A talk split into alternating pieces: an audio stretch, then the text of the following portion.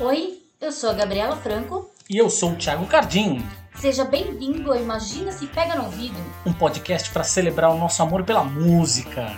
Uma conversa livre, leve e solta com quem faz e vive de música a respeito de suas paixões musicais. Aperta o play!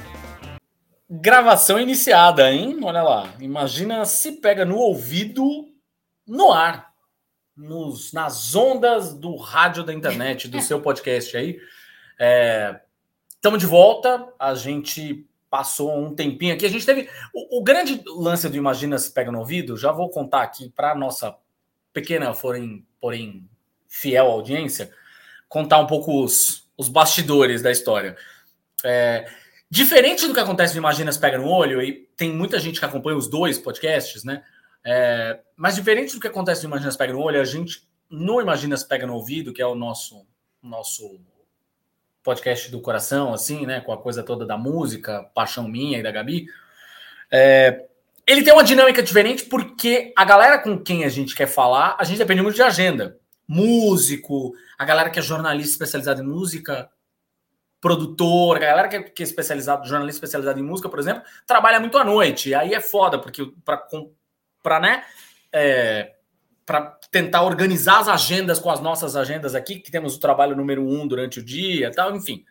Só para vocês entenderem que às vezes dá um hiato maior do que a gente gostaria. Agora a gente está com uma agendinha um pouco maior lá na frente, já tem umas, umas pautas e uns entrevistados, no fim das contas, devidamente agendados aí e tal, mas acaba dando um espacinho, às vezes, um pouco maior entre uma gravação e outra, só para vocês entenderem um pouco os bastidores. A gente está aqui hoje com mais um convidado especial. É...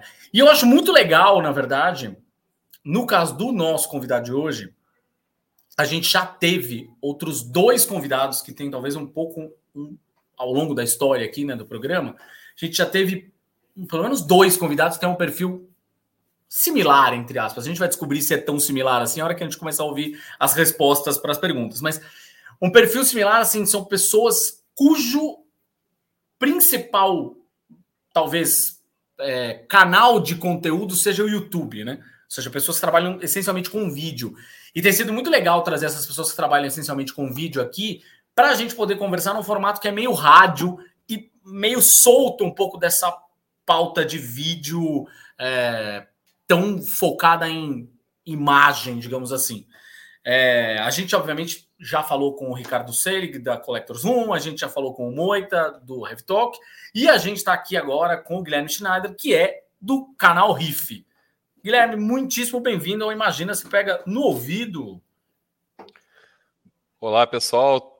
Um grande abraço para todo mundo que está ouvindo, inicialmente para o Thiago, para a Gabi, é, muito obrigado aí pelo convite. Fico muito feliz de estar é, colaborando. Você falou nomes que, que eu acompanho, Moita, o Ricardo, enfim, pessoas que, que eu já, já acompanho há bastante tempo. E é legal isso, né? A gente ter pontos de encontro na, na, na, internet para trocar aqui ideias sobre um assunto que, que nos une e que com certeza quem está nos ouvindo agora também vai se sentir tocado, que é música, né? Que é um assunto que, que todo mundo que Cara, com certeza, quem está ouvindo aqui nesse momento ama música, não tem a menor dúvida sobre isso. Assim como Sem nós. dúvida. Chegou a dar play num podcast que não está tocando música, que fala sobre música. É, tem que gostar não, muito. Gosta muito. Cara, antes da gente começar, queria, na verdade, pedir para você contar um pouquinho rapidamente aí sobre a história do conglomerado do Riff, né? Porque no fim das contas a gente tem aí agora um, um a gente tem um o, o o canal, obviamente, que é talvez, a, como eu estava falando, talvez é o grande hub de conteúdo de vocês, né? Mas, pô, vocês estão em tudo que é lugar, na verdade. Vocês são super ativos em redes sociais também e tal, produzindo conteúdo específico para as redes, enfim. Queria que você contasse um pouquinho dessa história. Você estava falando nos bastidores para a gente que é um projeto que já tem 11 anos, bicho. É coisa para cacete, né? É tempo é, pois é.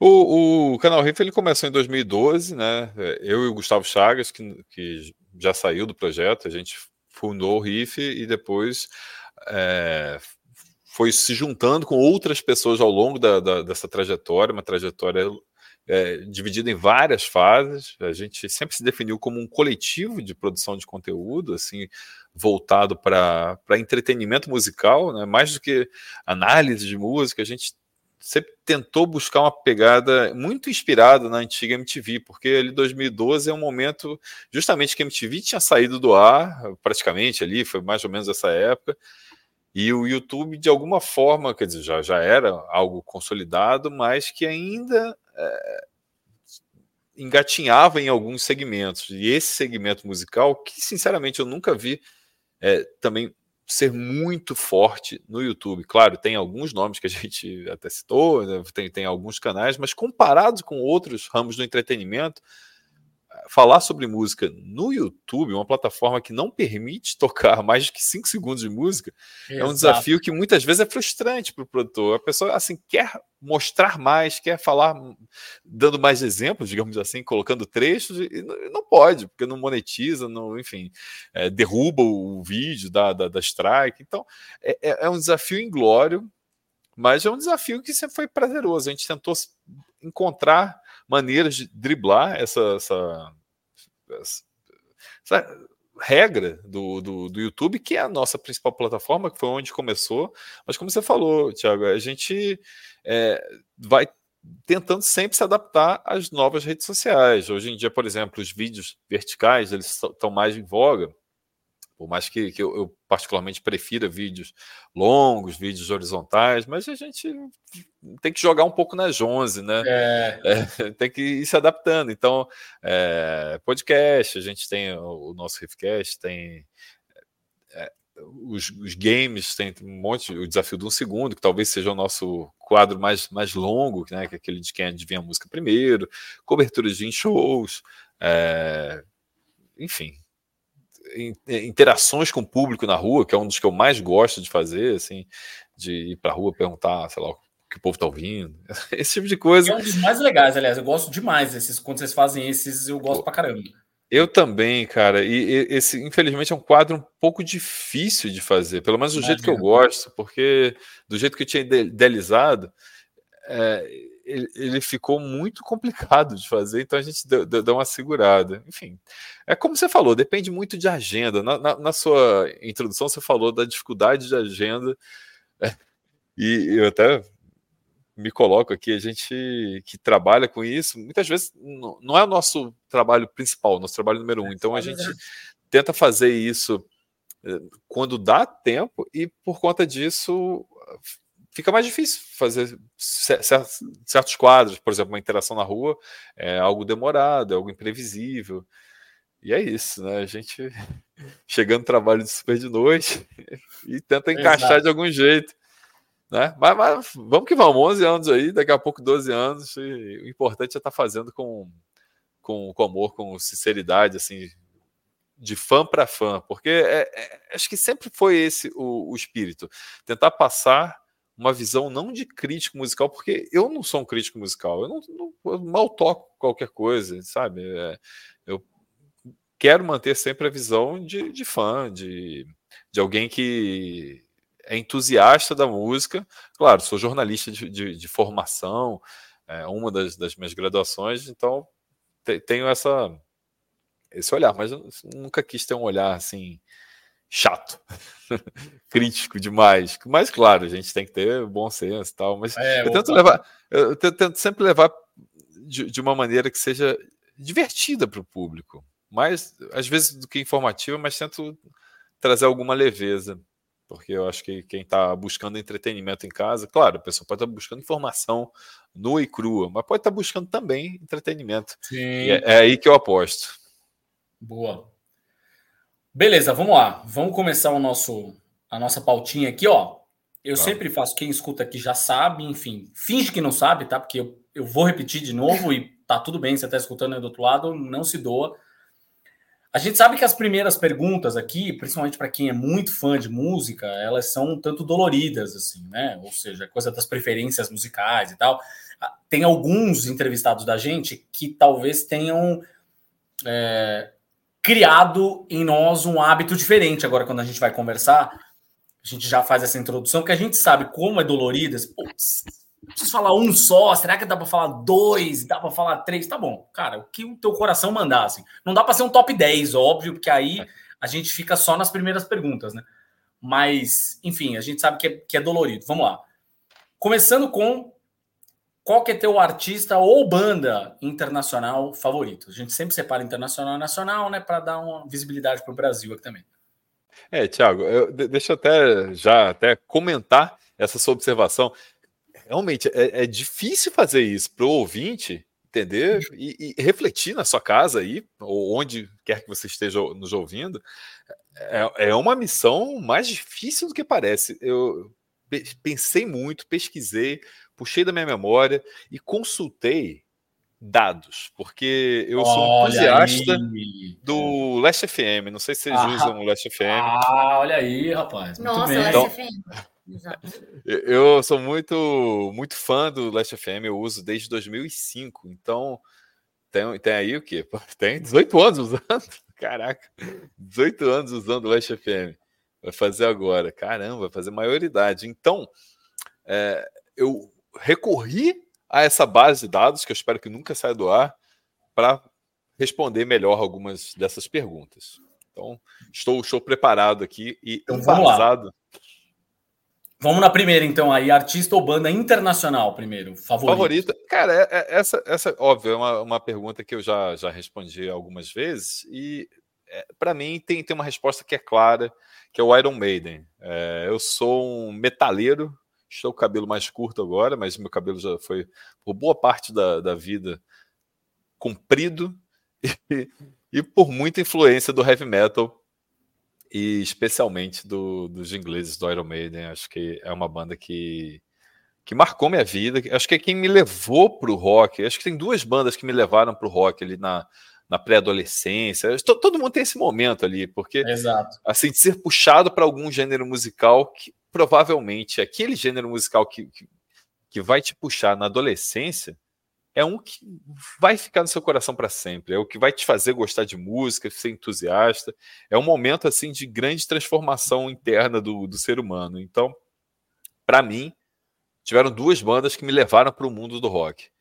O, o Raimundos, o Lavota Novo foi um álbum que, que me puxou aqui como banda brasileira e banda estrangeira, o o Iron Maiden, principalmente o Iron Maiden, né? Então, é uma que eu guardo até hoje, já vi várias vezes ao vivo, é sempre um prazer, gostaria de ver de novo, continuo ouvindo muito.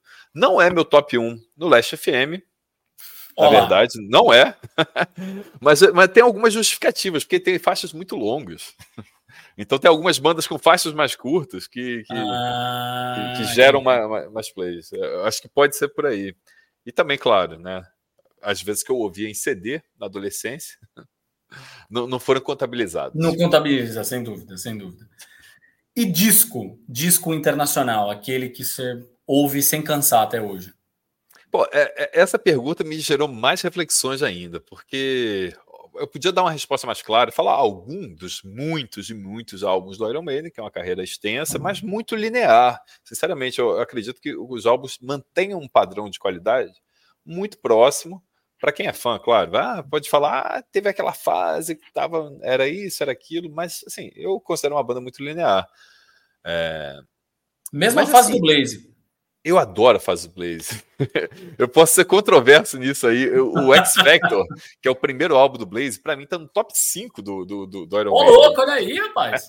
É, é, é, é, forte isso, porque eu acho que, assim, eu podia falar bastante sobre o X Factor, mas o X Factor, que é, que é, o primeiro álbum dele, o Virtual Leva, que é o, o segundo, entendo as críticas, mas o, o, primeiro é um álbum que fala do, de uma faceta humana na, na temática muito para baixo. Então quebra um pouco a, aquela, aquela expectativa da banda de falar de coisas grandiosas, de, de guerras, de, de, de, de grandes personalidades do mundo, porque o Iron Maiden é muito temático, sabe? É uma banda que fala muito sobre isso. E é um álbum muito de, depressivo, depressivo, deprimente, depressivo, né? Deprimente é forte, né? Para alguns pode ser deprimente. Pois é, pois é. Mas eu acho que é um álbum para baixo que eu, que eu vejo uma beleza nisso. E acho que combinou com a voz do Blaze, uma, uma figura ali controversa, mas que eu gosto, gosto da carreira solo dele também. A carreira mas solo é não, pois é, e coitado, até passou por uma situação de saúde grave agora há pouco, enfim, tomara que volte aos palcos do Brasil em breve, ele gosta daqui, torço para ver mais um show do Blaze. Mas respondendo sua pergunta, que não tem nada a ver do, do X Factor, cara, eu vou pro, pro, pro indie rock, garage rock do Block Party, que é uma banda que eu ouço porra, muito até hoje, e especialmente o primeiro álbum. Eu adoro primeiros álbuns de bandas. Eu acho que o primeiro álbum das bandas, em geral, traz uma, uma, uma crueza ali da. Sabe, daquele sonho adolescente de pô, vou chamar meus amigos aqui e vamos fazer o som que a gente acredita antes de ter muito empresário, de ter muita gravadora, de ser muito lapidado, eu gosto muito de primeiros álbuns, em geral. É, eu desconfio até daquelas teorias que falam assim: ah, não, porque a banda, a banda evoluiu e o som mudou. Às vezes eu não quero que a banda evolua, às vezes eu quero ouvir para sempre aquele retrato ali, enfim. O Block Party é, é, é, é, um ótimo exemplo, porque supostamente, supostamente a banda evoluiu, a sonoridade mudou muito e mudou para pior. Eu, assim, comparado ao primeiro álbum, que eu acho 10 de 10, e é um álbum que de fato lidera no, no, no meu Last FM, por isso eu trouxe os dados. Porra, cara, a banda mudou completamente. Então o som ficou muito distante, dizer, completamente é forte, mas mudou em relação ao início de uma forma que, que eu preferia ali. E esse Silent Alarm, que é, que é o primeiro deles, tem ali alguns hits que, que marcaram, helicóptero, é, pô, Like the Eating Glass, sabe? Algumas músicas que, que me acompanham até hoje em várias fases. Tem músicas animadas, tem músicas mais tristes e tá aí. Esse é um álbum que eu, que eu já tinha refletido no passado. Se fosse levar para uma ilha deserta, Oi. estaria ali entre eles. Eu acho que primeiro, primeiros álbuns também carregam aquela coisa do tipo é, um one shot, sabe? Tipo, e se a gente tiver só essa chance de fazer, não sei se a gente vai fazer sucesso, vai que a gente flopa, vai que a gente, que a gente morre, sei lá. Sabe aquela coisa tipo um tiro certeiro? Então você fala, preciso fazer o álbum que eu sempre quis fazer, que eu, a banda que eu sempre quis ter, precisa estar tá nesse álbum, é o primeiro, tá? Então eu acho que carrega muito dessa aura de você colocar é, tudo que, a, que você queria que sua banda fosse, que, né? Como você gostaria que sua banda fosse conhecida. É isso. Tipo, Quase uma. Cartão de visita, é. Quase uma declaração de intenções. Assim. É, uma declaração é. de intenções. Então, acho que primeiros, primeiros discos são muito assim, assim. Eu gosto também. Geralmente eu gosto de, de primeiros discos da, de bandas que eu gosto. Eu gosto dos. Se não o primeiro, sei lá, o segundo ou terceiro, mas os primeiros discos, assim, que marcaram a, a carreira da banda. Que tem a outra teoria que diz, óbvio, que o segundo disco é quando a banda se prova de fato, piriri, poró, aquela história toda, né? Pois é, pois é. É, mas é, eu, em geral, eu, eu, gosto desse retrato ali do, do, do, primeiro. Eu entendo que tem, tem uma crueza, talvez não seja o ideal onde a banda de fato quer chegar, um pouquinho de, de lapidação para o segundo álbum, enfim. Cada banda tem sua história, a própria Iron Maiden é. Se a gente for falar o primeiro e o segundo deles, tá, ainda estava com o Paul Dayano, que era um outro vocalista, antes do, do, do, Bruce Dixon entrar, antes, do, muito antes, óbvio, do, do Blaze Bailey. Então, mas no caso do Block Party, ali esse primeiro merece ser ouvido com atenção. Mas pelo menos assim, é, é, é um sentimento muito pessoal. Eu entendo que, é, que de repente. É, tudo, tudo isso aqui, gente, não, não é melhores e piores, são os melhores e piores para mim, assim. É, na música acho que não tem isso, não tem assim, ah, o melhor, é, isso é melhor do que o outro. É gosto, gosto 100% de gosto pessoal. Eu tenho as minhas bandas que eu, que eu guardo no coração, tem as bandas que eu não gosto, e, como todos nós, né? Tá certíssimo. Cara, é, Aviãozinho, pegamos, agora vamos para o Brasil. Banda ah. ou artista nacional do coração? Do coração, pô, cara, tem vários. Eu, eu, tinha citado agora há pouco o Raimundos, por ter me levado para o rock, mas não é o Raimundos. Não. É que o Raimundos. Raimundos.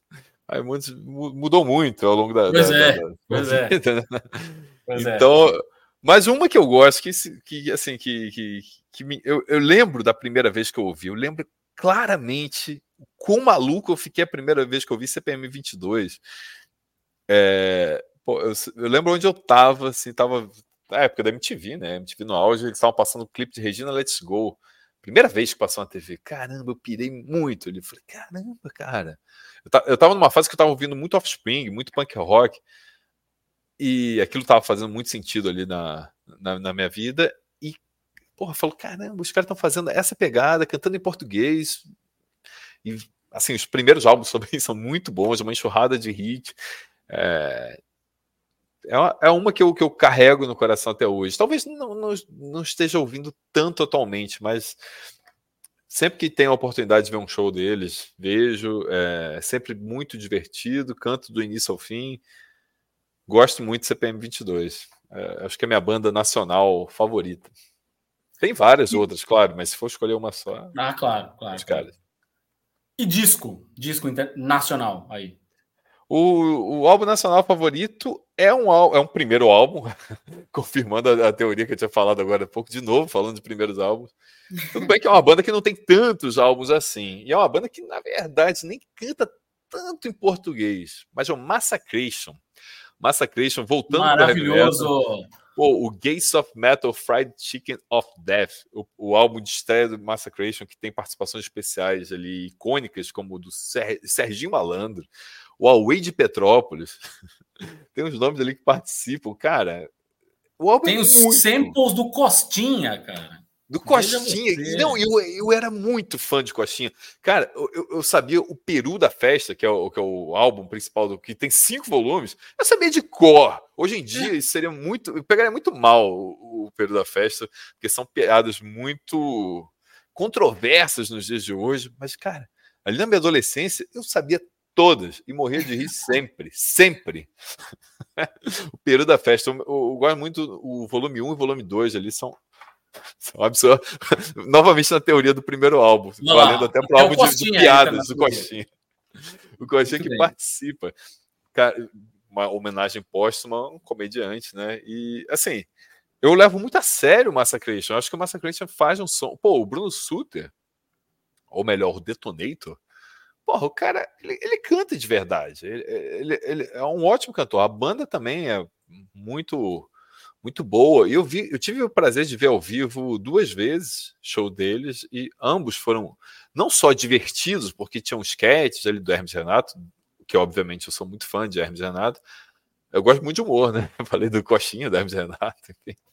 Pois é. Aí, porra, aí os caras fazem isso com heavy metal, que, que eu amo também. Então é uma combinação ali de, de várias coisas boas. Porra, não tem. Sabe quando você vai numa, numa sorveteria e você gosta de sorvete?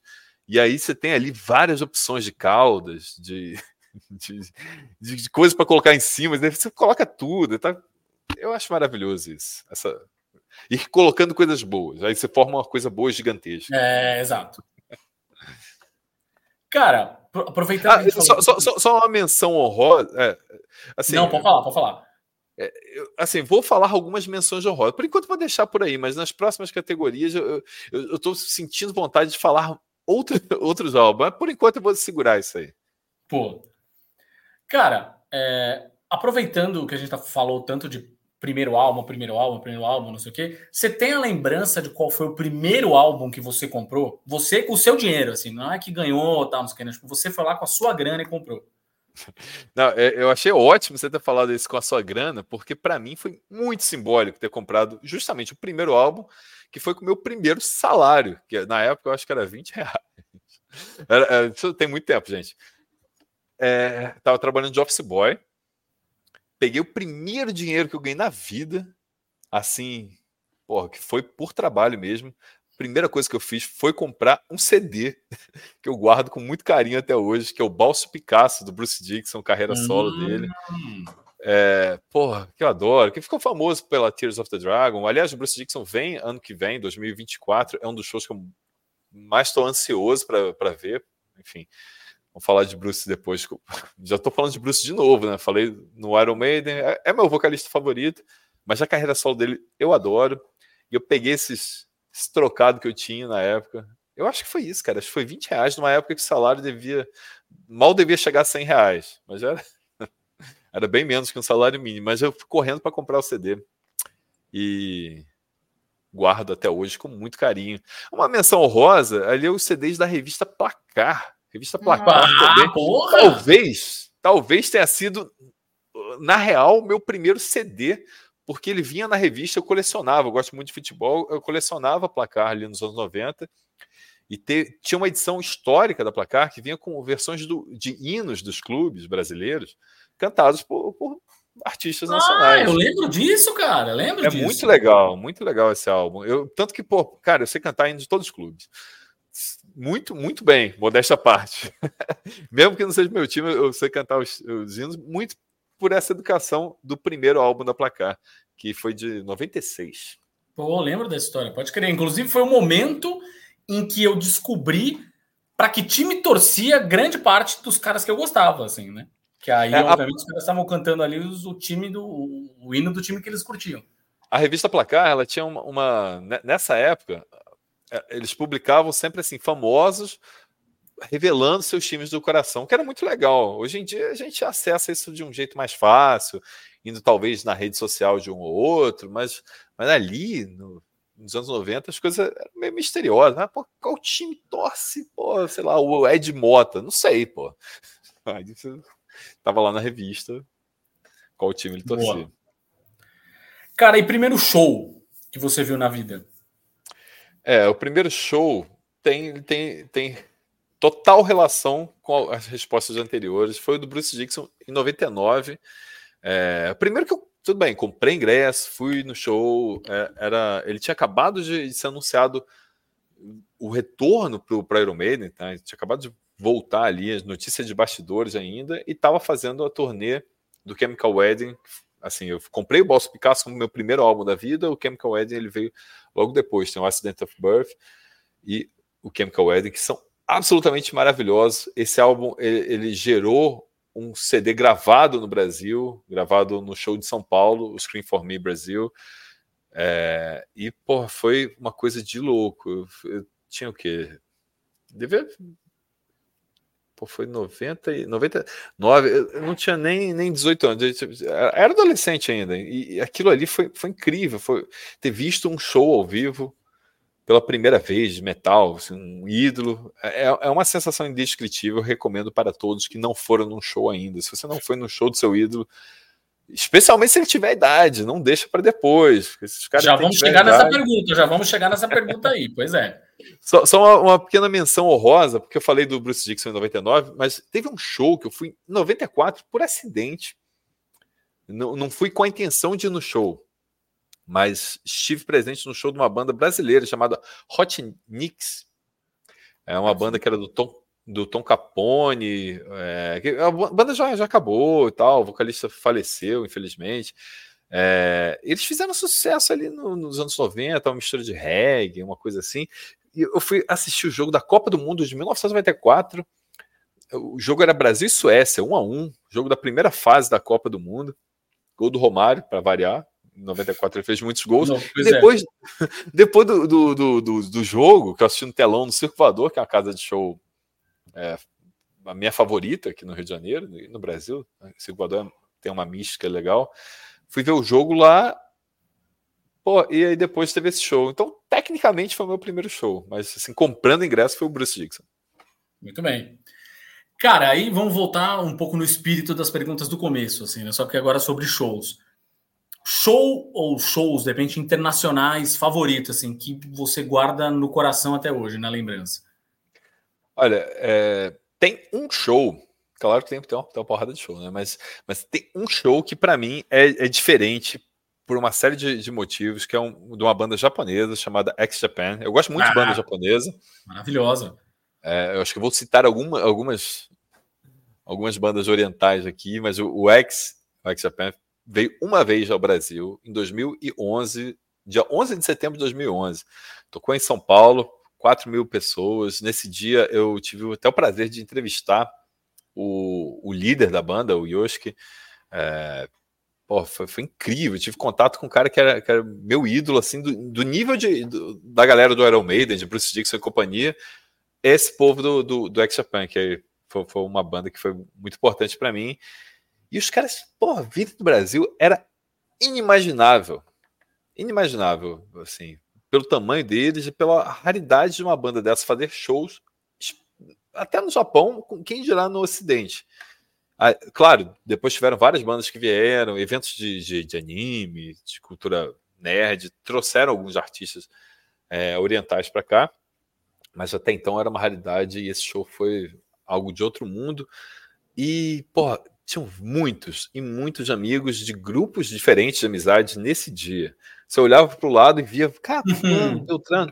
E isso aí gerou, gerou uma energia única, porque você estava ali com seus amigos, completamente emocionados. E aí você via, caramba, cara, pô, essas pessoas todas aqui são, são parecidas comigo. Tem, tem, sabe, tinha um sentimento ali de estamos vendo algo que não vai se repetir, algo único, algo de outro mundo. É, foi, foi, foi a sensação naquele dia e é, é, o show que eu guardo com, com mais carinho, definitivamente.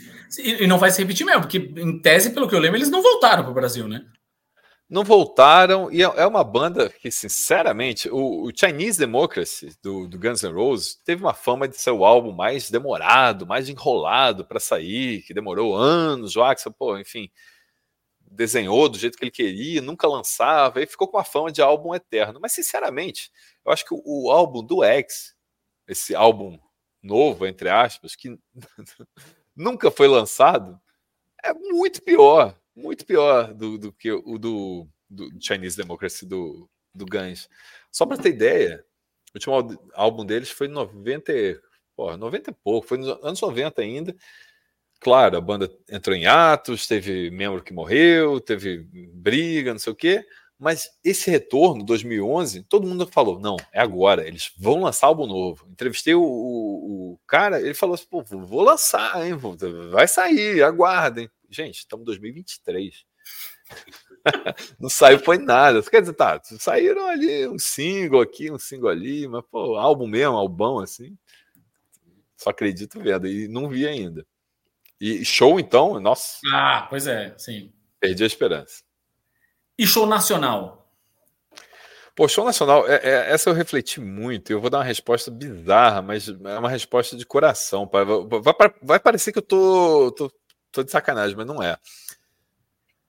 Pode ter sido o efeito do álcool, é verdade. Preciso confessar. Talvez tenha tido um efeito nessa minha percepção, e não é mérito não, porque eu acho que isso faz parte da, da, é. da cultura do show. Acho, acho, que a embriaguez às vezes permite que a gente veja coisas de uma forma diferente.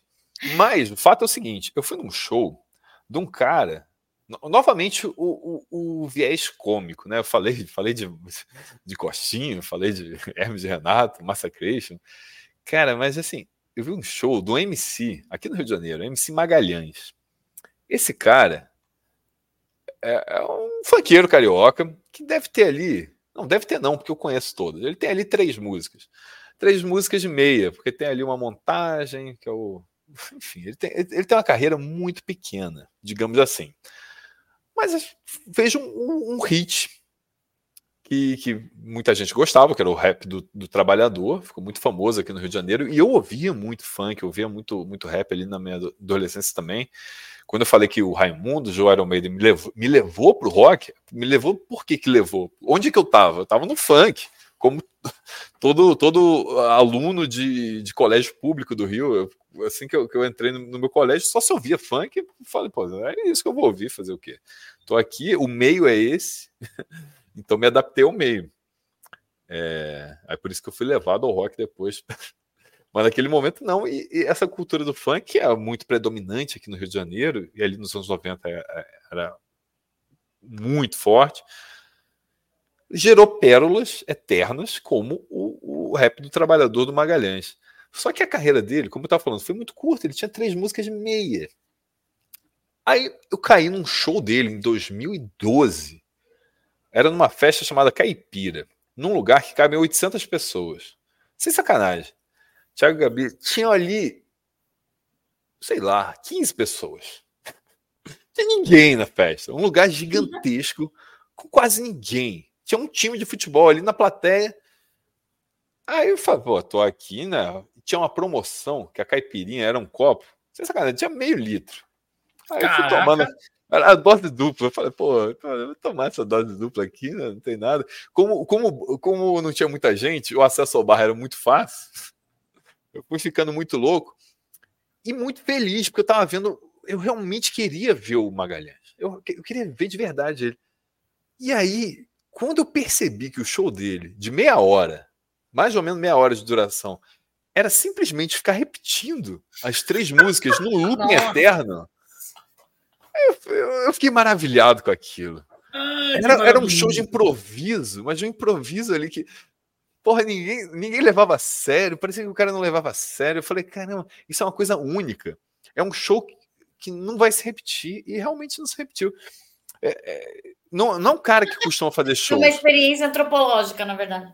Ui, foi, foi, foi uma, uma experiência assim confesso, eu nunca fui em muitos shows de funk, já fui alguns e tal, ali, mas nunca fui muito. Mas o show dele ali era uma coisa meio doida, e, e doida com todo respeito, até porque ele tem, parece que ele tem, ele tinha que ter uma, ter uma autorização para estar no palco, porque, enfim, algo, algo, nesse sentido, assim, de. Ô, louco, bicho.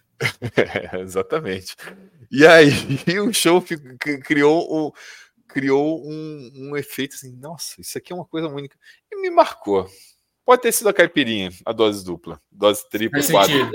Faz sentido. Mas foi um retomando, show retomando o que a gente falou antes, é, tem algum show que você se arrepende de não ter visto? Puta, a banda vem toda hora pro Brasil. Ah, eu vou da próxima vez. E aí, sei lá, a banda acaba, o vocalista morre, qualquer coisa assim. Cara, tem vários, mas assim, teve um que eu tinha o ingresso na mão praticamente ingresso na mão. Foi o show do. Era, era o, o Rock in Rio do Retorno, né? Que foi ali 2001, é, é, que foi a terceira edição do Rock in Rio. O Rock in Rio teve ali o primeirão, 85, depois 91 no Maracanã, e aí ficou um, um gap gigantesco até 2001, quando teve ali o retorno. E depois teve um outro intervalão até 2011, quando voltou a ser bienal, e aí sim, 11, 13, 15, enfim. Mas aquele, aquela edição de, de 2001, eu fui quatro dias, foram shows históricos, o Iron Maiden gravou álbum vivo, teve o Guns N' Roses num show histórico de retorno, né, que também não foi bem um retorno, enfim. Mas tiveram shows incríveis aquela edição. E tinha, tinha uma menina que, porra, que tava, tava, gostava de mim na época. E eu, eu não tava querendo, porra, dar muita bola para ela. E depois ela viria a se tornar minha namorada e tudo, mas enfim. Mas naquele, naquele, naquele momento não era. Naquele momento não era. Eu falei, não, putz. Ela, ela falou, eu tô com ingresso aqui para você. Vamos no, no, no, último dia do Rock in Rio. Quem que tocou no último dia do Rock in Rio? O Red Hot Chili Peppers, que fez um Isso. show histórico, foi o dia mais cheio, 250 mil pessoas, é um público muito acima do que a capacidade é, aceita hoje em dia, eles botam 100 mil pessoas, então na época era 250 mil, era bizarro. Só que não, não foi o Red Hot, não. Era o show do Silverchair. A banda é o Silverchair. Que a banda acabou depois e, e, e entrou, enfim, nunca vai voltar o Silverchair. Não vai voltar. É, não. Acho que não. O Daniel é. Jones entrou numa outra pira, assim, de fazer Sim, um é. eletrônico, é. experimental, e não quer, sei lá, brigou com, com os amigos. E é aquela coisa, porra, o Silverchair para mim era muito foda. O, o, conceito ali de você pegar adolescente, adolescente não, os caras criança, 13 anos de idade, fazendo música pesada. Claro, emulando o grunge ali de Seattle, o grunge tradicional, mas porra, aquilo ali também tinha, tinha marca pessoal deles. E aquele show do Rock in Rio é o show que eu sinto. E eu tive outra oportunidade de ver um show do Silverchair também. Teve um outro show também que foi mais ou menos na época. Tava sem dinheiro e já era. Não, não eu, vi, não verei. 2001, eu já contei essa história aqui, inclusive 2001 eu estava trabalhando num site de e-commerce produzindo conteúdo e eu fui todos os dias trabalhando, né? Mas enfim, obviamente estava curtindo, né? Porque uhum. eu fui rigorosamente todos os dias, fiquei duas semanas no Rio. É... E esse calor, super... o calor dos infernos, estava ah, quente eu, como eu sou, nunca. Eu sou santista, né? Então estou acostumado. Venho da cidade de praia, tá tudo certo. É...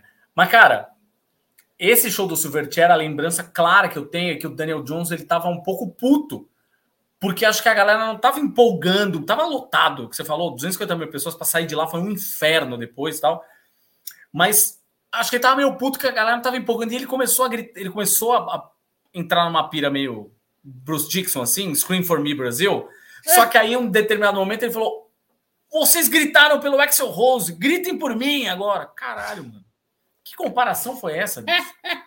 Porra! É, não, tinha nada a ver, realmente. Mas tem, tem, tem um show, eu, eu, lembro quando ele canta Freak, eu vi pela TV, né? Mas Freak, ele, ele, ele, ele, ele começa é, foi o grande a... hit, né, dele. É, não, e tem uma performance, ele, ele começa é. meio que a, a, a, chupar o microfone, é uma cena meio bizarra ali, e, e ficou muito marcado, então, cara, que cara louco, que coisa, que, que... enfim, vim de casa, foi, foi frustrante, mas assim, é...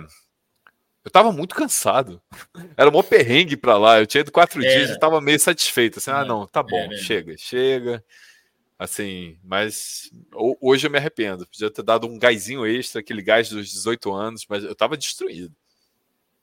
Cara, é, tem algum show que você tem, ou alguns, não sei que você tenha na cabeça, que você precisa ver aquilo antes de morrer?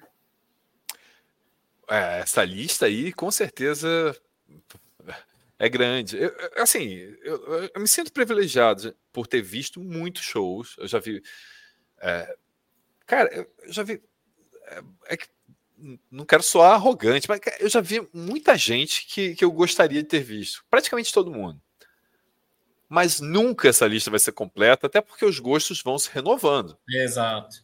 Por exemplo, nesse momento estou vestindo uma camisa da, da Grimes, que é uma artista que até mês passado eu nunca nem tinha dado bola. Aí eu parei para ouvir, cara, tô viciado nesse momento agora, agora, finalzinho de outubro de 2023. Fiquei, fiquei louco, caramba, que coisa, cara, que coisa foda. Ela é boa, ela é boa. Muito, pô, muito boa, cara.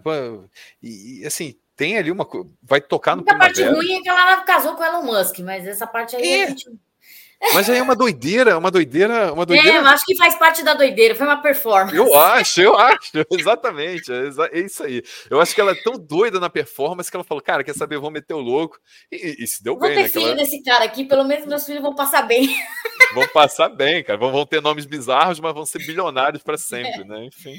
É a única bilionária que, que, que, eu, que eu passo pano. Mas eu gosto dela, eu gosto principalmente do começo da, de carreira dela. Nossa, muito bom. É, muito legal. Porra, exatamente. O Visions, é, é, o álbum que eu tô, tô usando a camisa agora, porra, é, eu acho, achei incrível, pirei muito. Mas tô falando isso porque os gostos se renovam. De repente, assim, daqui a um mês eu posso pirar em algum artista novo e falar, nossa, é isso. Descobri uma coisa nova. Mas nesse momento eu vou puxar dois artistas assim que não vou falar um, vou falar, puxar dois aí. Um japonês, que é o Lunacy, que é uma banda ali da, da época do, do X-Japan, né? Que é muito equivalente ao X ali, eles meio que brigavam ali por um. Pelo posto ali de, de primeiro lugar dessas bandas de J-Rock, de Visual K ali do, dos anos 90, início dos anos 2000. Então, Lunacy é uma banda japonesa que é muito improvável, improvável mesmo que venha para cá. Assim como Larkin Cell também é outra que definitivamente colocaria, de bandas japonesas. É, mas o Cell é, veio já, né? Não, o Larkin não veio, veio o vocalista. O, o, o vocalista veio na carreira, ah, então tá, outro então projeto dele, ah, o Hyde. Sim, sim, sim, sim, sim. Mas, infelizmente, não veio aí, o, o Lark. Já, já tocou no Ocidente, mas aqui ainda não. Agora, o Blink 182, cara. Blink é, é uma banda que. Porra, eu quero muito ver um show do Blink. E agora, os caras acabaram de lançar um álbum novo que, tá um fanservice perfeito. Assim, foi muito feito para agradar fã e eles Exato. acertaram em cheio, assim, eles agradaram. Ah, vamos fazer um álbum aqui para pegar o, os fãs velho. Pegaram ali com, com, com gosto. É, é uma banda que provavelmente vem é, é, difícil dizer isso, porque eles. Diz que, diz que tá confirmado no Lollapalooza do ano que vem, né? É, assim, é, eu até entrei no site essa semana e dei uma olhada que tem um show confirmado no Peru na mesma semana. Então, pela hum... lógica, pô, os caras vêm para América do Sul, já confirmaram um show no Peru e a data do, do Lola tá em, tá em branco, e eles tinham essa promessa com o Lola de, de, Eu acho que vem, vai ser o grande nome aí. Torço muito para que tenha side show, acho difícil, porque geralmente tem contrato de exclusividade, mas, porra, vem, faz, faz um monte de show, faz o povo feliz. É show de lotar estádio. Vários. É. Esse Sim. é um show que eu quero muito ver, show do Blink. Cara, levando em consideração tudo que a gente falou aqui, e levando em consideração mesmo, na verdade, que direito até o MC Magalhães aqui, cara, é, você consegue dizer, e, e essa pergunta é muito legal, porque no fim das contas é uma pergunta que às vezes parece simples, e às vezes parece que a resposta é meio óbvia para algumas pessoas que a gente entrevista, e para algumas pessoas é mesmo óbvia mas para outras, inexplicavelmente não é. A gente obteve de alguns entrevistados aqui respostas e fala: hum, olha só, não esperava essa resposta. Então, você consegue definir qual que é o teu gênero musical favorito? É, essa pergunta é mais complexa do que parece, mas assim, uhum. é... mas eu tenho uma resposta sim. É o rock. Eu coloco o rock como rock em geral, assim, porque pô, o que é o rock, né? O rock é muita coisa, o rock. E o, por exemplo, o metal eu incluo dentro do rock, faz parte ali do pacote. Claro, né? tem, claro, tem, claro, tem, sem dúvida. É um universo ali com muitos e muitos planetas com subgêneros, né? Mas assim, eu ouço vários estilos musicais. O primeiro slogan até do canal Riff era era agora, enfim, 11 anos, nem, nem lembro direito, mas era, era alguma coisa como música sem, sem, sem preconceito, era no sentido de não ter preconceito musical. É, porque, cara, tem dias que eu tô afim de, de ouvir axé. Aí eu vou lá e eu ouço e tá tudo certo. Tem dias que eu quero ouvir é, sofrência. Vamos ouvir sofrência. Que é o dia que eu quero ouvir eletrônico. Então.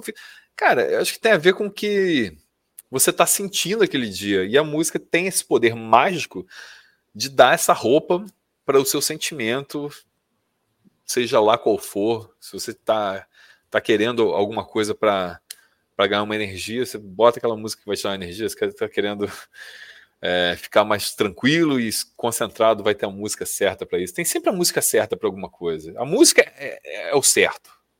Ficar sem ouvir música é o errado. E, mas assim, dentro de tudo isso, o rock, o metal talvez ali, mas muito talvez, porque acho que falando rock eu abraço mais, mais, mais bandas. Cara, e hoje, onde que você costuma ouvir música? Assim, é no celular, no computador, no toca-discos, no aparelho de som, no carro, em todos eles ao mesmo tempo, todas as anteriores? É, não, mais, mais, ou menos. Todos os anteriores não. Carro não, não, não tem. Tirei a carteira de motorista é, tem, tem, tem um mês. Então ainda, ainda não estou no, no, time do carro. Mas assim, o, o, eu ouço muito, especialmente no Spotify, né? Como player. E em todo lugar possível, assim, pô, no fone de ouvido sempre, em casa também sempre. Liguei o computador, abri aqui o player, seja para ouvir no, no, no, YouTube. Obviamente, às vezes eu vou, vou, preencher o silêncio ali com. Eu não gosto muito de silêncio. Não gosto de silêncio. É, a médica, eu fui no, no médico esse ano por, por conta de um problema, um problema que vale até o alerta aqui para quem, quem gosta de música, um problema que, que pintou na, na, na, minha vida. No início desse ano eu percebi um zumbido em um ouvido. Olha! E, é, isso é uma merda, sinceramente. É, não, estou convivendo bem com isso agora, mas no início do ano foi muito perturbador perceber isso. E para quem vai muito a show, para quem é exposto a música muito alta, é, enfim, quem gosta de música sabe o que eu tô falando. A gente, às vezes, e para quem gosta de rock, então, que gosta de underground, vai num, nos lugares assim, nos inferninhos com, com som no talo, tem, tem, corre riscos. Então é bom evite riscos, evite riscos. É, cuide do, da, da, sua audição para ter ela sempre. Pois é, para ter a audição sempre. E aí, o, a médica, a primeira coisa que passou no início da, da, da crise foi, foi uma receita que estava escrito ali: evitar silêncio, evitar silêncio. E é um silêncio de porque no silêncio que você percebia o zumbido. Né? E aí ah, ficava... fato. Ah, é verdade, fato. Essa, Pô, pode crer. Essa é Isso, é, isso, isso é isso que era foda. E é muito difícil ter silêncio pleno, sinceramente. Por mais que você more, more num lugar que passe ônibus, ou, ou num lugar que tenha ali, sei lá, o barulho que for. ah, o... se você mora numa grande metrópole, é, é, é impossível praticamente. Pois é, mas assim, o bairro que eu moro, ele de certa forma é tranquilo, e, e, aquilo ali pode, pode causar uma, uma, uma perturbação para quem está quem, quem tá enfrentando isso. Mas, mas tem, tem, tem jeito, as coisas melhoram, tá? Se, se, alguém não quer grilar ninguém ouvindo isso, não, tá? As coisas podem ficar. Pelo amor de Deus, gente, é isso. Continuem ouvindo música. Continue ouvindo música, mas só, só, só não fica do lado da caixa de som, tá? Evita isso. Evita, por favor. Do, em show, assim, para quem fica na, na, na primeira Beethoven fila. Approves. É, Exatamente. Aí, cara, eu tô falando isso para evitar o silêncio. Eu evitar o silêncio, eu tô sempre ouvindo música, assim, na rua, tô sempre de fone. É... Em casa, tô sempre ouvindo, vou tomar banho, boto música. Então, música tá sempre fazendo companhia. Eu não, não, não tenho, não sou muito entusiasta nesse momento das mídias físicas. Eu, é, exatamente, é. era a minha próxima pergunta. Pode, pode de fazer. Mídia física, se é uma coisa que você ainda costuma comprar, por exemplo, disco. Cara, não, não, não costumo. É... Gostaria de comprar um ou outro, mas sinceramente, pode só até uma heresia, mas é, quase que para decoração, sinceramente.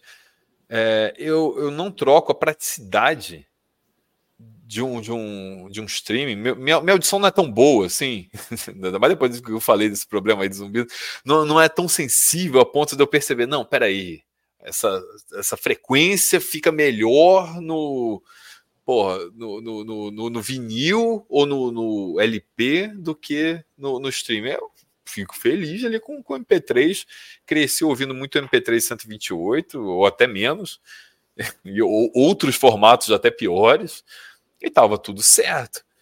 E minha audição não, não, não distingue esse, essas frequências de, de, um, de, um, jeito que vá, vá apreciar em detrimento da praticidade absurda de você puxar o seu celular em dois segundos você ouvir qualquer música. Com todo respeito a quem, quem gosta de LP, CD. E, e tem um outro fator também que é excludente, para mim, pelo menos, e pra, obviamente para muita gente, que é o preço. Assim, colecionar é é acima da minha possibilidade financeira. Então, comprar espaço, discos... né? Tem preço e espaço. É, né? não tem, cara. Assim, eu, eu tenho em casa, eu guardo com carinho alguns CDs, alguns LPs, mas assim, comprados há muito tempo. Coisas que eu, que eu guardo de coleção.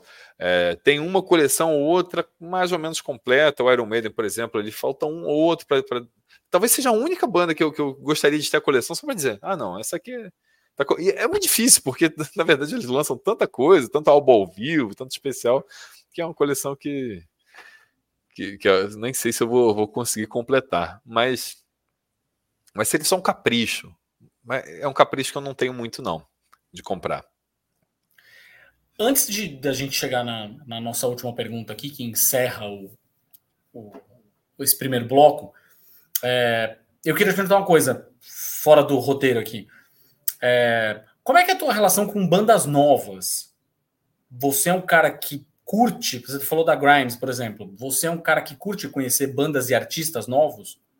E como é que você corre atrás desses novos nomes? Não, eu curto sim. É... Eu acho que é fundamental a gente não. não... E aí eu estou falando não só como entusiasta fã de música, mas para alguém que trabalha no meio, né? Se a gente trabalha no meio musical, seja lá da forma que for, é, é, a gente tem que ter um cuidado muito grande.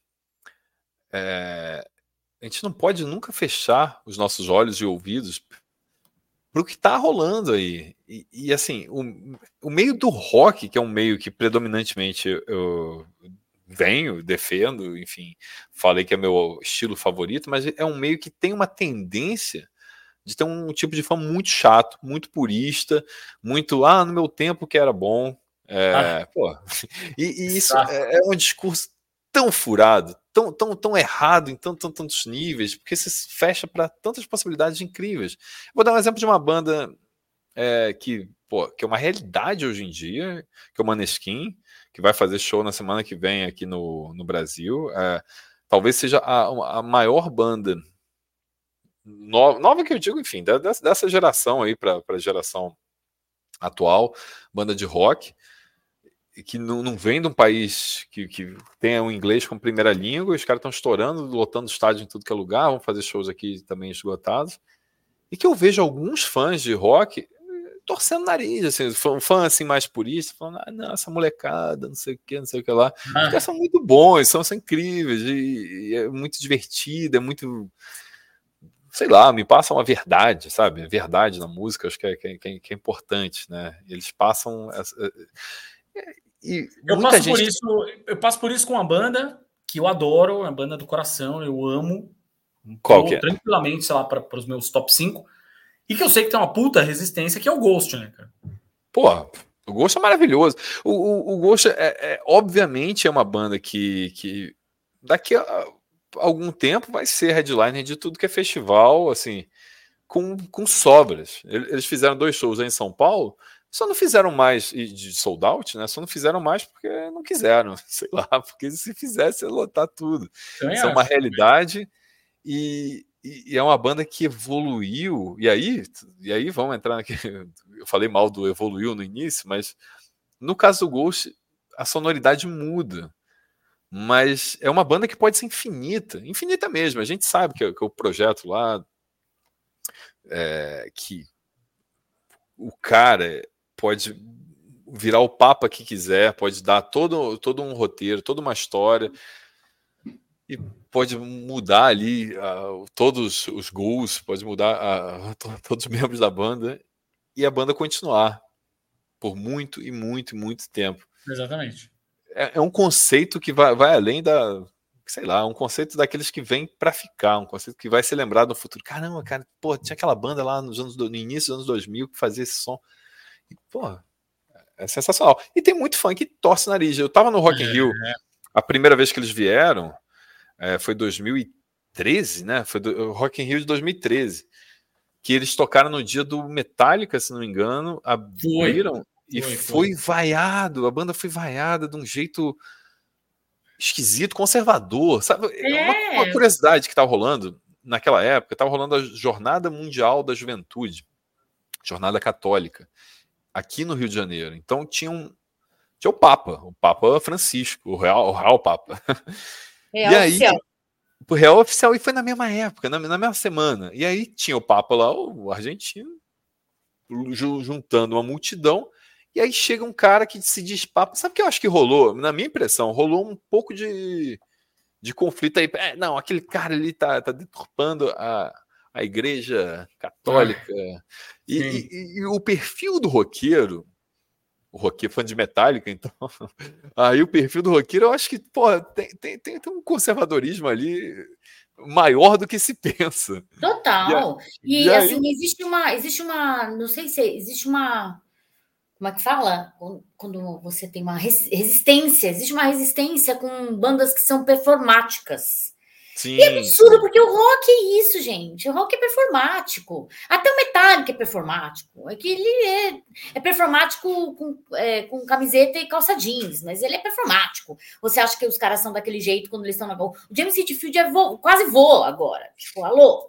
Né? Tipo, ele tá performando ali o, o o, o rocker, rockstar. Tem fotos maravilhosas dele, inclusive andando pela Sunset Strip, assim, com a filha, indo fazer compra. E ele tá de bermuda caque, assim, saca? É tipo, tiozão, tiozinho total. Tiozão, assim. tiozão. Então é performance, tudo é performance. Sim. E aí existe, existe esse, esse grupelho aí do, do rock tradiça aí que tudo que é performático, ai, tem maquiagem, é gay tem roupa estranha, é gay. Ai, porque faz dança, é gay. Sabe, gente? Ah, pelo amor de Deus. É bonito, é gay. É gay, exatamente. Não pode ser bonito. Tipo, ainda não pode ser bonito. Sabe? Então, assim, eles colocam umas, uma, uns limites, umas coisas que não, não dá para aguentar, assim. É muito né? Gabi, eu concordo muito. E esse lance da performance, outro dia eu tava vendo alguém criticar, cara, porque teve, não sei que banda que foi, mas uma banda, não sei, talvez até uma Maneskin, alguma banda que quebrou uma guitarra no palco. E aí já. Ah, acho que foram eles mesmos. Foram eles aí, mesmos. Aí, aí, começou a ter uma, uma repercussão assim, ai que absurdo, os caras estão quebrando uma guitarra. Porra, caraca, o negócio tá totalmente dentro do contexto, os caras estão fazendo uma coisa que que, que cabe ali na, na, na, performance deles, e é performance. E, pô, e aí o cara que é fã, talvez de outras bandas que já quebraram guitarras no palco, então o cara começa a reclamar disso. Eu acho esquisitíssimo. Também acho. Mas, mas rolou nesse show do Ghost, eu ouvi a vaia, claro, não foi todo mundo, mas talvez não fosse o um momento, sabe? Eles voltando é. hoje em é. dia, eu tenho certeza que eles voltariam. É, vai ter um retorno triunfal no próprio Rock in Rio em algumas edições em breve. Fora que eu, eu tenho para mim, não sei vocês, mas eu tenho para mim preguiça de gente que se leva muito a sério. Preguiça. Ah. É. Sabe? se leva muito a sério em tudo, ai, porque muito a sério no, no trabalho, muito a sério no, né, nos gostos, ai, que isso é muito sério isso. Ah, meu, vai cagar. Geralmente é gente chata, né? É, gente chata. Pois é. Cara, para encerrar esse primeiro bloco aqui, então, para a gente ir para o nosso divertidíssimo bloco Marília Gabriela do Mundo da Música, é uma pergunta reflexiva que não quer calar. Qual que é o papel da música na tua vida? O que, que a música representa na tua vida? Cara, o que a música representa? Então, pô, música. Acho que é o tempero, o tempero da vida, sabe? É o que vai dar sabor. É, é, é isso. Você vai escolher, às vezes você quer uma pimenta, vai ter o tempero lá para apimentar o seu dia, se você quiser apimentar o seu dia. Se você quiser salgar o seu dia, vai ter a música para salgar o seu dia. Se você quiser adoçar o seu dia, vai ter a música para adoçar o seu dia. Se quiser azedar o seu dia, amargar o seu dia. E às vezes a gente Também. quer amargar o nosso dia. Ah, pô, às vezes você tá triste. o seu dia. Pois é, tem sempre isso, tem, tem, um tempero ideal, e eu acho que é a companheira, cara, é a companheira para todos os momentos, é o combustível para todas as emoções, é isso, é o, é, tá presente, tá ali marcando, fotografando sentimentos, fotografando dias da sua vida. Cara, vai ter aquele dia que você vai lembrar, vai tocar aquela música e vai te lembrar de alguém, vai te lembrar de uma sensação, vai te lembrar de um dia. Putz, tocou essa música me lembrou fulano. Não, tocou essa música me lembrou aquele dia. Não, tocou essa música me lembrou por aquele sentimento. Uma coisa assim que, sabe, são retratos ali de, de sensações da sua história, da história de cada um aqui. Pô, cara, isso, isso é muito forte. E duvido, não duvido não, tenho certeza, nenhuma outra mídia, nenhuma outra forma de arte, com todo respeito a, a outras, é, vai ser parecida.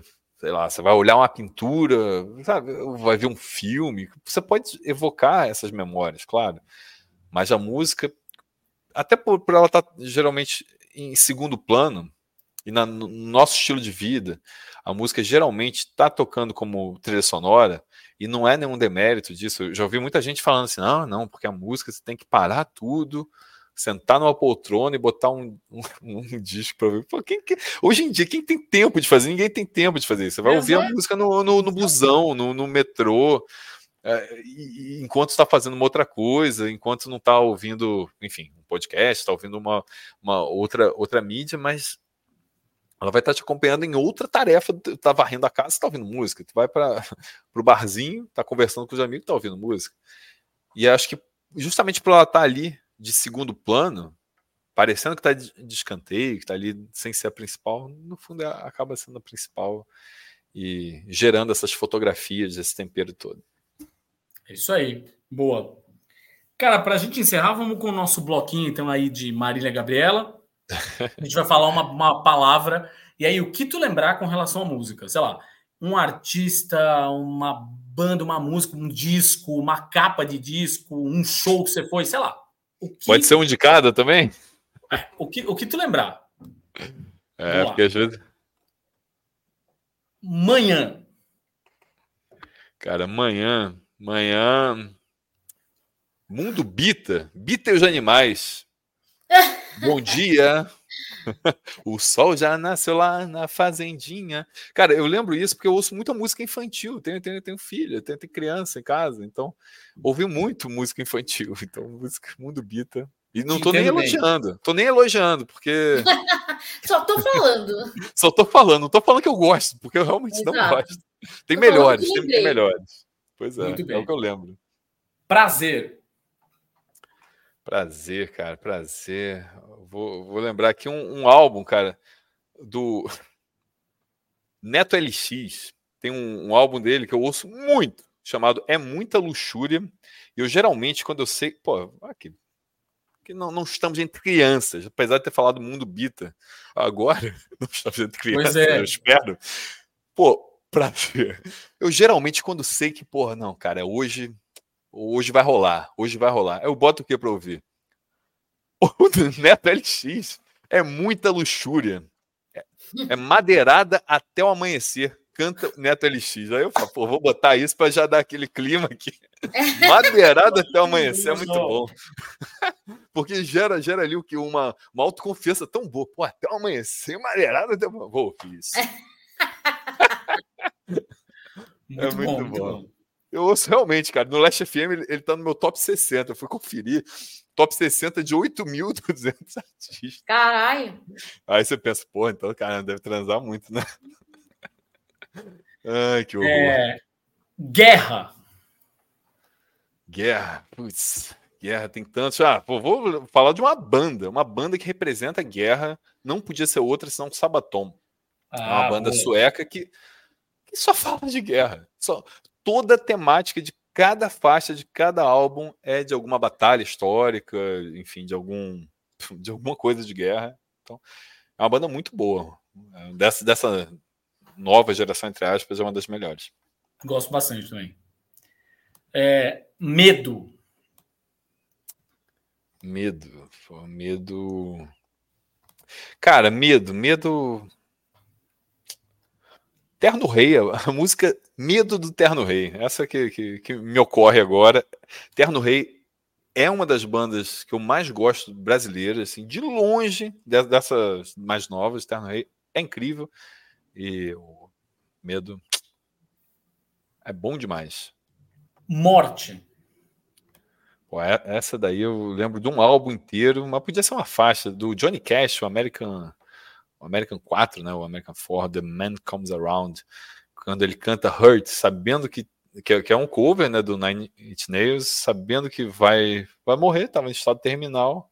Aquele clipe é devastador e a Nossa, cara da morte. Aquele clipe sim. é um dos clipes mais tristes, mais intensos.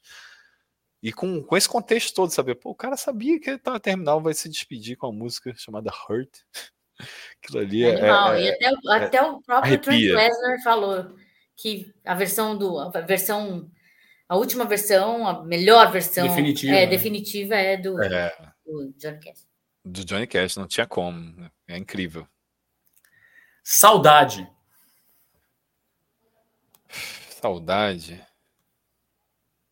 Ah, essa daí talvez não tenha muita explicação. Isso é uma coisa meio pessoal, mas, pô, caramba, me, me lembro de The Cure in Between Days, a música.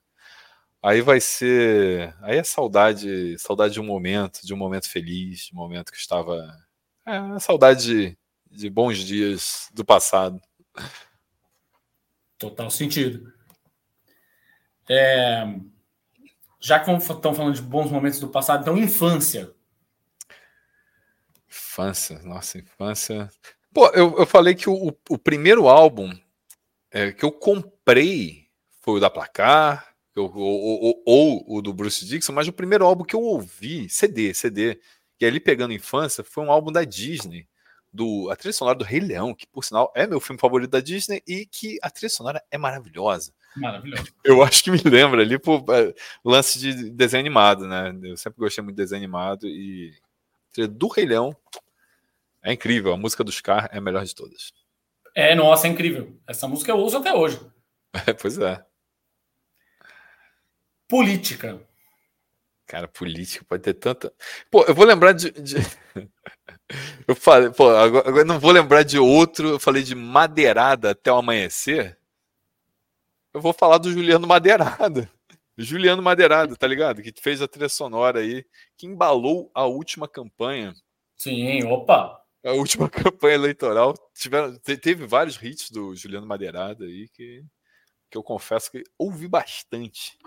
Juliano Madeirada embalou principalmente a nossa porre que a gente tomou em casa depois do, do resultado da eleição.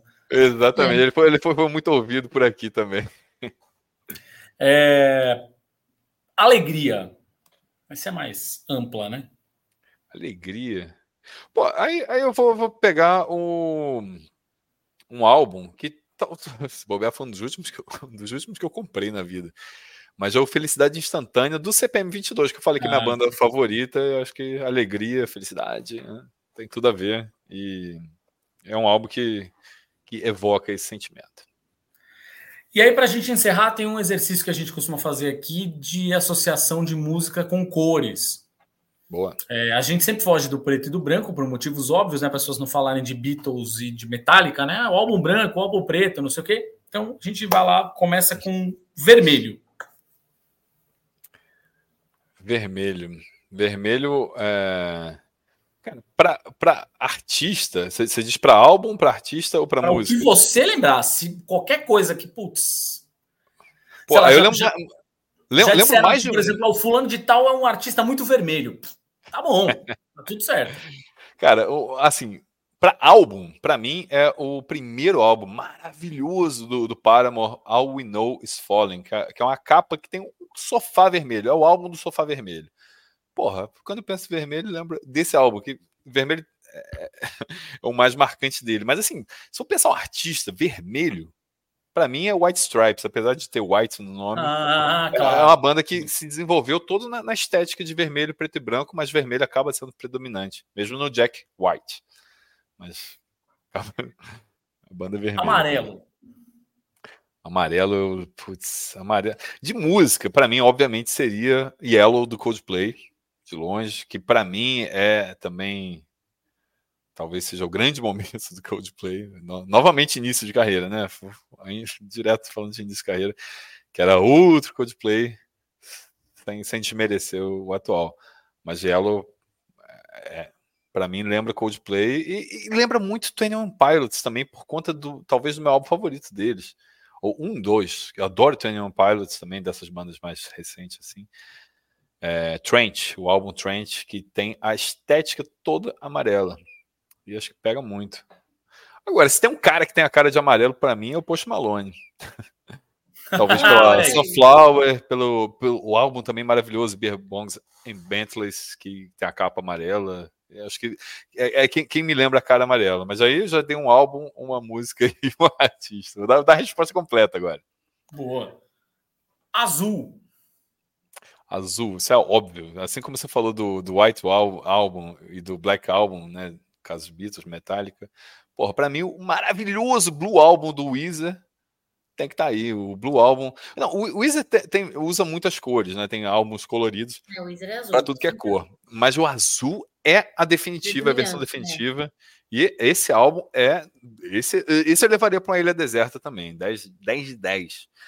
Mas se for pensar assim, artista. Para álbum, Blue Album. Artista, eu diria o Spirit Box. Ah, porra, tem o demais, álbum, o Eternal Blue, né? Acho que a estética, até o cabelo da, da, vocalista também, pega, pega o azul, evoca isso. Se for falar música, vou lançar aqui um maravilhoso Loborges com o Trem Azul. Oh. Já para dar a resposta completa e pô, do Clube da Esquina, que talvez, se, talvez seja o top. Top o quê? Da música brasileira? Top 2? top 3? Top 1? Eu amo demais. Não, meu, meu, meu, meu top 1 brasileiro, assim, histórico brasileiro, não tem nada a ver com isso, mas só um parênteses que eu fiz a reflexão outro dia. Eu iria de alucinação do Belchior. Do Belchior, se fosse, colo Nossa, se fosse colocar assim, álbum tradicional brasileiro, mas o Clube da Esquina ali seria no top zaço também. E aí, para encerrar, é nem preto nem branco, vamos no meio cinza. Cinza, aí, pô, eu vou falar do álbum, aí eu vou, vou, repetir o, CPM, porque o CPM tem um álbum chamado Cidade Cinza, que tem a música de Cidade Cinza, falando de São Paulo, meio que um tributo a São Paulo, que é uma cidade que eu gosto muito, sempre tô, tô, tô aí pro São Paulo e me lembra muito Cidade Cinza do CPM. Mas aí podia falar também do, de outra banda mais recente, Bullet Bane, que tem uma música chamada Cinza, que é uma banda também maravilhosa, brasileira, e tem uma faixa chamada Cinza, e posso falar de um artista japonês, para fechar, um artista japonês chamado, que uma banda, né, que é o Glay, G-L-A-I-Y, que a, a, definição do nome do, dessa banda partiu por conta disso. É, eles não queriam soar tão pretos, pretos no sentido rock, nem tão brancos, brancos no sentido pop. Né? Eles queriam ser um meio termo entre o rock e o pop. Então, na, na cabeça lá do japonês, o cinza, que se pronuncia gurei em japonês, né? A, a, a, forma de adaptar. E como não tem, não, não tem. Eles quiseram dar uma estilizada, botaram glei, né? Mas se fala gurei em japonês. E aí é, é, é, é, o cinza, né? Acho que é a banda que tem a cara de cinza porque eles não queriam soar nem, nem rock nem, nem pop. Muito bem.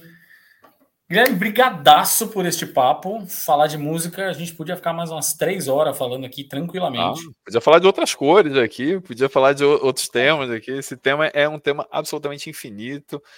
Tiago e Gabi, foi um prazer, prazer falar sobre música, trocar essa ideia. E Bom demais. quero agradecer o convite. Eu aí. quero, na verdade, agora é pedir, obviamente, para você fazer o seu jabá, né? Onde as pessoas te veem, escutam, leem, o que quer que seja. Eu tô na internet de várias formas é, diferentes. Eu dou uma risadinha, eu até dou uma risadinha porque eu tô em, tô em, muitas formas na internet. Mas assim, a principal delas é o canal Riff. O canal Riff é, é um canal que é, que tá aí já desde 2012. Estamos caminhando já para o 12 ano, que está acabando 2023. Que doideira imaginar isso. Pois é. E, e a nossa principal é, meio de falar sobre música, mas nas outras redes sociais, arroba Gui underline riff, com dois Fs, que nem riff de guitarra, você me encontra onde eu falo sobre de tudo um pouco, seja no Twitter, no, no Instagram e nas outras redes sociais. Então, é, canal Riff e Gui underline Riff são as redes. Fechadaço. Valeu demais pelo papo. Que bom que deu certo. Que bom que deu certo. Obrigado pela paciência. Nesses horários malucos, a gente está terminando de gravar isso. Está tarde pra caramba, mas está tudo certo. E tá espero que você que tenha, tenha ouvido tenha se divertido. E vamos continuar conversando aí. Longa vida ao podcast. Ah, obrigada, Gui. Valeu, meu. Valeu. Satisfação. Um grande abraço para vocês.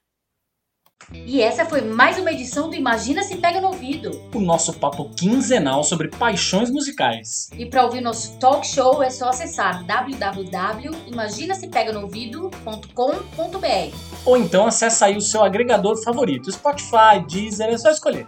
Não se esqueça de seguir a gente nas redes sociais, Facebook, Twitter, Instagram e não se esquece também que semanalmente a gente fala sobre política, economia, comportamento, sexo, religião e cultura pop lá no nosso outro podcast, o Imaginas Pega no Olho. Valeu!